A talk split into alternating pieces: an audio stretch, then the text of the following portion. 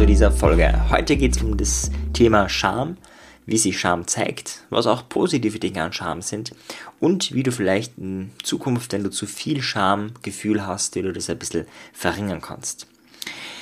Ja, Scham ist eine der in der Therapie wichtigsten Emotionen, würde ich sagen, also eine Emotion, die viele Menschen haben, gerade wenn es ums Thema Selbstwert geht.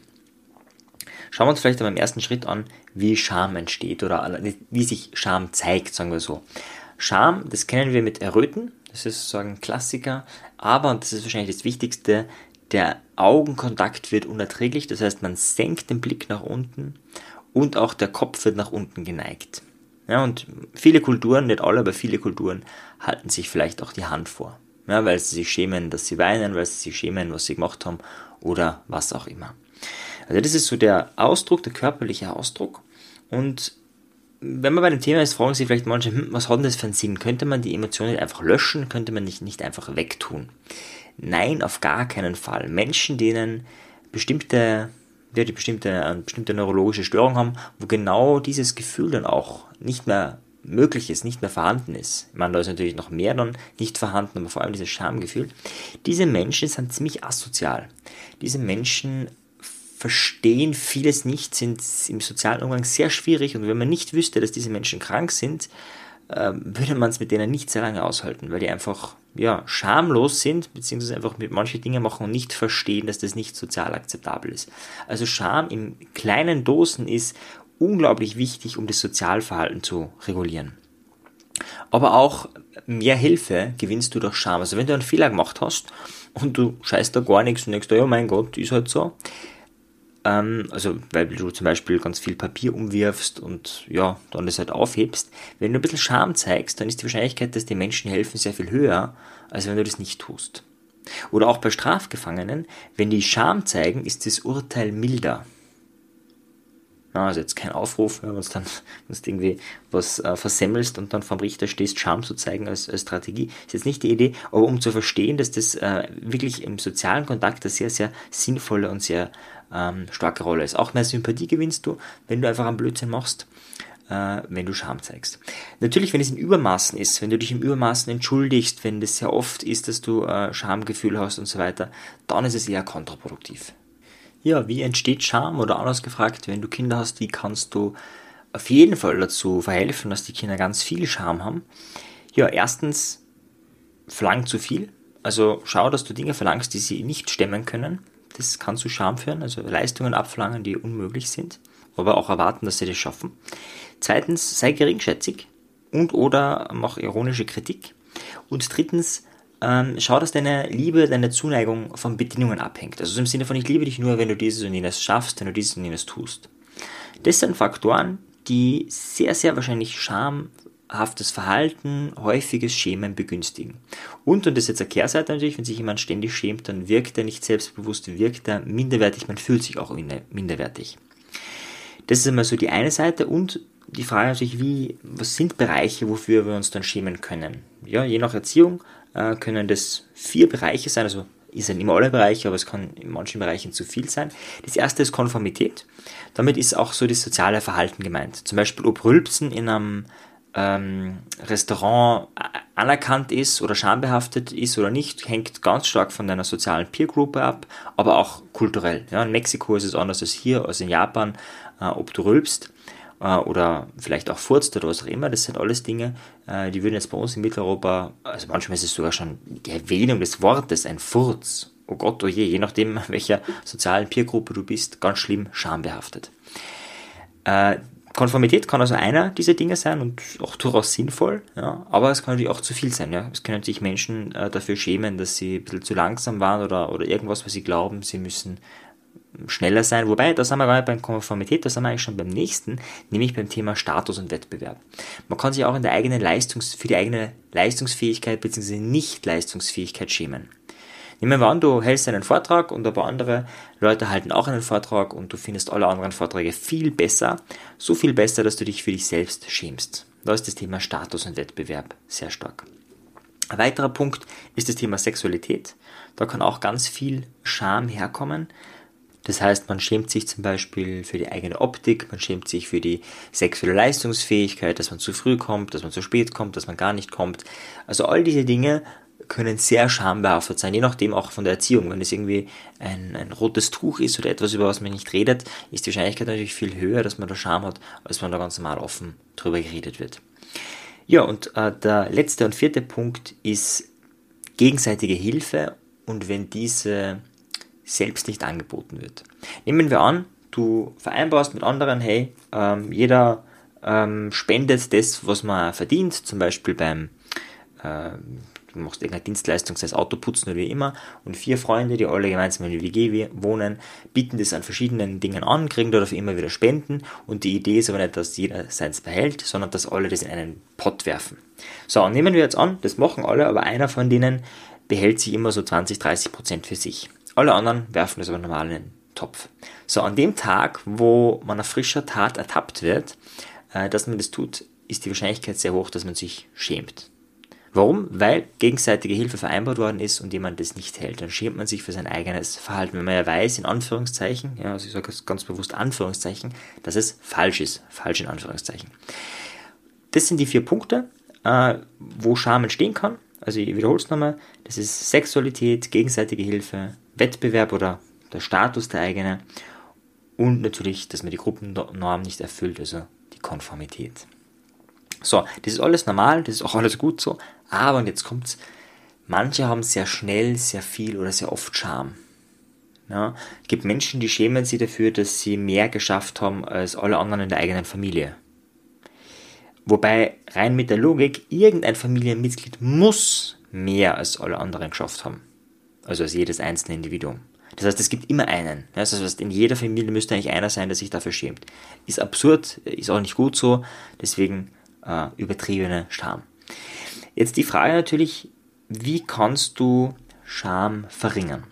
Also ein Punkt ist, dass Menschen, die Scham verspüren, meistens nicht mit anderen Menschen darüber reden, zumindest nicht im ersten Moment, zumindest nicht in dem Moment, wo es passiert. Und es zeigt sich, dass darüber reden aber extrem erleichternd ist. Erleichternder als noch bei anderen Emotionen hilft es extrem viel, mit jemandem darüber zu reden. Natürlich jemand, der empathisch ist. Ja? Also mit jemandem, wo du nicht weißt, dass der vielleicht auch noch drauf hat, mit dem solltest du nicht reden. Aber mit irgendjemandem, im Notfall dein Therapeut, dein Coach, äh, solltest du darüber reden. Und das alleine hilft extrem viel. Studien, Studien zeigen auch, dass in der Therapiesitzung das Schamgefühl sehr spät angesprochen wird. Im Gegensatz zu anderen Emotionen wie vielleicht Angst oder Wut oder Trauer. Umgekehrt, wenn Therapeuten Scham ansprechen, wird meistens sehr schnell sehr offen darüber geredet. Ja, also die Hürde darüber zu sprechen ist einfach sehr hoch und es ist aber sehr sinnvoll und sehr wirksam. Das heißt einfach, jemanden zu finden, mit dem man darüber reden kann, extrem hilfreich. Wenn das nicht gelingt, dann empfehle ich darüber zu schreiben. Ja, Schreibcoaching habe ich ja schon mehrere Folgen gemacht. Also einfach alle Gedanken, die zu diesem Erlebnis dir einfallen, die da, ja, die da auftauchen, möglichst aufzuschreiben. Schamlos alle Schamgefühle aufschreiben, extrem wirksam, weil das so diesen inneren Ballast nach außen bringt, weil es das Ganze an Ort bringt, weil es das Ganze externalisiert, auch verlangsamt vom Prozess her. Und das allein hilft dir, dass du weniger Scham hast. Das ist ein bisschen so wie ein Wald, den du da abholst. Das heißt, wenn du das einmal aufschreibst, ist es ungefähr so, wenn du einen Baum fällst. Ja, und wenn du ein, ein Wald an Schamgefühl ist, dann musst du halt immer und immer wieder so Situationen aufschreiben, aber irgendwann ist dieser Wald abgeholzt.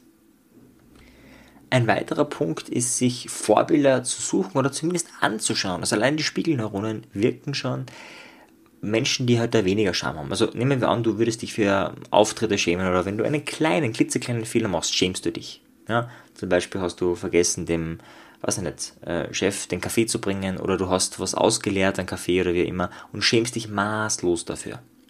Ja, dann gibt es vielleicht einen äh, Kollegen und äh, der, der macht es so, der hat auch irgendwie Kaffee ausgeschüttet, vielleicht nicht auf den Tisch, sondern vielleicht direkt auf äh, das Hemd von einem wichtigen Vorstandsmitglied.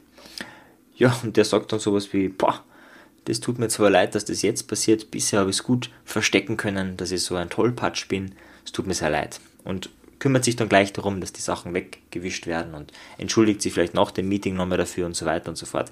Und dann siehst du, hey, der scheint damit sehr souverän umzugehen. Der entschuldigt sich, der sieht ein, dass er einen Fehler gemacht hat, das äh, bereut er auch, aber der ist jetzt nicht irgendwie total fertig aufgelöst und, und kommt am nächsten Tag nicht, weil, er, weil das Immunsystem so schwach wird, weil er krank wird oder was auch immer, sondern er kann damit umgehen. Wenn du so Beispiele siehst, nur siehst, dann hilft dir das schon. Ich gebe ein anderes historisches Beispiel, ähm, das auf wahrer Begebenheit sein soll, und zwar geht es um Winston Churchill, der während einer Rede ähm, darauf angesprochen wurde, da hat er schon einige Minuten geredet, dass sein Hosenstall offen ist. Das ist jetzt etwas, da hätten wahrscheinlich viele Scham. Ja? Also da halt jemand von Rang und Namen einer Rede und auf einmal wird er vor allen Leuten darauf aufmerksam gemacht, hey, dein Hosenstall ist offen. Was sagt er daraufhin? Er sagt, keine Bange, der Vogel ist so alt, dass er nicht mehr aus dem Nest fliegt. Da gehört natürlich eine ordentliche Portion Schlagfertigkeit dazu, aber auch die Souveränität. Also wir merken da schon, ähm, zu viel Scham ist mit zu wenig Selbstvertrauen, zu wenig Selbstbewusstsein gekoppelt. Das heißt, und das ist mein letzter Punkt, von, um Scham aufzulösen, um Scham zu verringern, nämlich alle Methoden, die dir helfen, an deinem Selbstwertgefühl zu arbeiten. Sei es, dass du in Dingen Experte bist und weißt, darin bist du richtig gut und dadurch in dem Bereich Selbstvertrauen gewinnst. Sei es, dass du ein Dankbarkeitstagebuch schreibst. Dazu gibt es auch eine eigene Folge, die genauso heißt Dankbarkeitstagebuch. Kannst schauen auf maranzefferer.at slash blog, da findest du alle Folgen. Sei es, dass du meinetwegen positive Affirmationen dir selber sagst oder dass du dich fragst, was ist die positive Absicht oder die positive Botschaft oder die positive Message des Universums, dass mir das passiert ist, was jetzt Charme erzeugt. Sei es, dass du mit anderen darüber redest, ja, und dass du dich vielleicht von einer Peer Group, die äh, selbstbewusster ist als du, stärken lässt, dass du mit ihnen offen äh, und ja, einfach offen darüber redest. Sei es auch, dass du, und das ist vielleicht ein weiterer äh, fünfter Punkt, ähm, dass du das nochmal erlebst. Das heißt, nehmen wir an, ähm, du hast dich mit Freunden getroffen und dir ist was wahnsinnig Dummes passiert. Du hast, ähm, hast vielleicht irgendwie was gesagt, was total verletzend ist und schämst dich unheimlich dafür. Irgendwie kurz danach hat sich die Gruppe auch aufgelöst und jetzt plagt dich der Gedanke. Dann ist der Tipp oder der Trick, möglichst bald sich wieder mit diesen Menschen zu treffen, um das neu zu erleben, um diese Erfahrung zu überschreiben. Weil, wenn du das nicht machst, wirst du so lange diese Schamgefühle, diese Ängste haben, bis eben äh, du dich wieder triffst mit denen. Und wenn du dann nicht wieder versaust sozusagen, dann ist die Wahrscheinlichkeit so hoch, dass das sehr schnell verschwindet, dieses Schamgefühl, weil du jetzt eine neue, aktuellere Situation hast, wo es eben nicht so war, wie es damals gewesen ist. Ja, also das sind ganz kurz zusammengefasst meine Tipps beim Scham. Sprich mit jemandem darüber und zwar so schnell wie möglich. Wenn dir das nicht gelingt und oder du wirklich viel Scham hast, dann schreib darüber, ganz unzensiert, ganz offen, ganz ehrlich. Such dir Vorbilder, schau dir Vorbilder genau an, die weniger Schamgefühl haben und lerne an ihnen. Nimm sie als Vorbild für dich.